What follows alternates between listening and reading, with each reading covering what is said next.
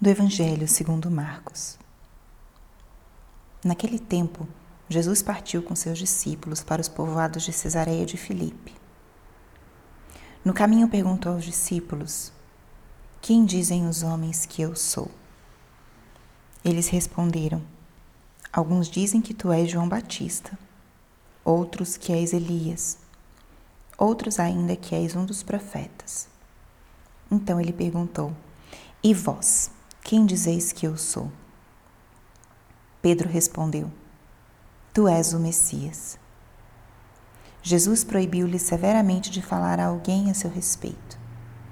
Em seguida começou a ensiná-los, dizendo que o filho do homem devia sofrer muito, ser rejeitado pelos anciãos, pelos sumos sacerdotes, doutores da lei. Devia ser morto e ressuscitar depois de três dias. Ele dizia isso abertamente então Pedro tomou Jesus à parte e começou a repreendê-lo. Jesus voltou-se e olhou para os discípulos e repreendeu a Pedro, dizendo: Vai para longe de mim, Satanás. Tu não pensas como Deus, e sim como os homens. Então chamou a multidão com seus discípulos e disse: Se alguém me quer seguir, renuncie a si mesmo, tome sua cruz e me siga. Pois quem quiser salvar sua vida vai perdê-la, mas quem perder sua vida por causa de mim e do Evangelho vai salvá-la. Palavra da salvação. Espírito Santo, alma da minha alma, ilumina minha mente, abre meu coração com teu amor, para que eu possa acolher a palavra de hoje e fazer dela vida na minha vida. Estamos hoje no 24 domingo do tempo comum. O que a palavra desse domingo nos diz? O evangelho de hoje é nos traz uma conversa muito franca e profunda de Jesus com seus apóstolos. Jesus está ali num momento de intimidade, num momento de fraternidade, no momento de uma verdade aberta, profunda. E nesse diálogo, Jesus lança algumas perguntas aos seus apóstolos e também revela elementos muito importantes da sua missão, acontecimentos futuros verdades do seu ensinamento. No momento da intimidade é quando acontece essa troca profunda com Deus. A mesma coisa que aconteceu aqui com os discípulos, com os apóstolos, de certa forma acontece conosco também hoje, na oração, na intimidade com o Senhor. É o momento onde Ele nos questiona através das nossas intuições, dos movimentos interiores da nossa alma. É o momento onde ele espera respostas. Revela também suas verdades e o convite que ele nos faz revela qual é a, o plano dele com uma, uma abertura que não esconde nada de nós.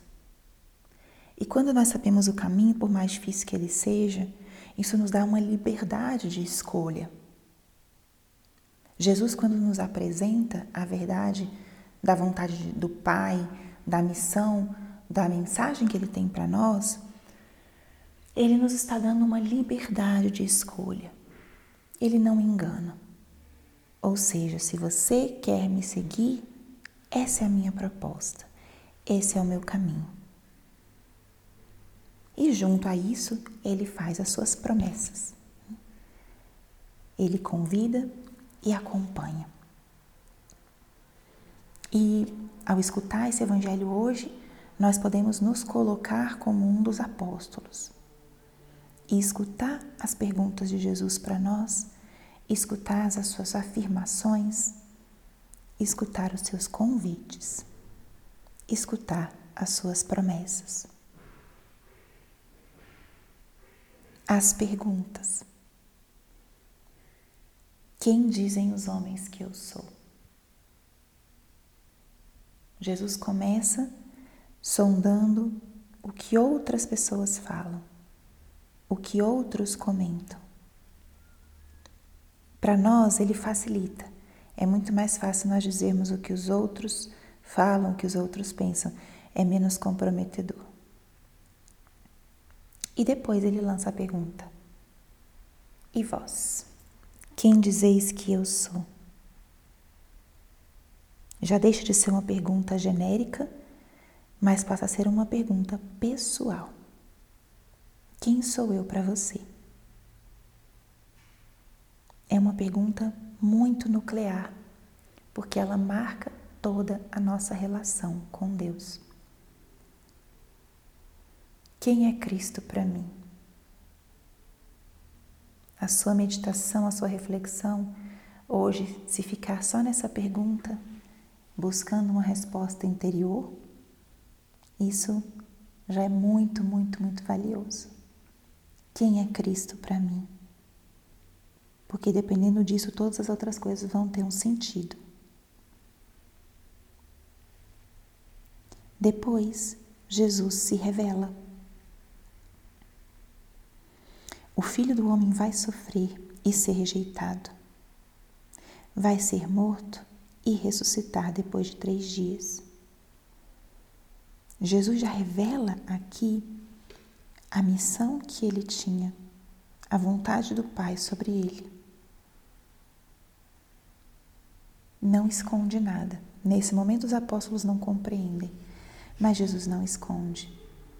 E mais na frente, nesse evangelho, ele também afirma: se alguém quer me seguir, renuncie a si mesmo, tome sua cruz e me siga. Pois quem quiser salvar sua vida vai perdê-la, e quem perder por causa de mim vai salvá-la. Jesus revela: se alguém quer me seguir, renuncie a si mesmo, tome sua cruz e me siga. Minutos antes, Pedro tinha se aproximado de Jesus para dizer: Não, Senhor, que isso não aconteça, que a morte não venha, que a rejeição não venha, que a cruz não venha. Mas Jesus rapidamente revela e corrige: Quem quiser me seguir, esse é o caminho. E a promessa é a promessa de salvação. Quem perder sua vida por mim vai salvá-la. E a promessa de Cristo, ela não passa. Essa promessa permanece e se cumpre. Quem perder sua vida vai salvá-la.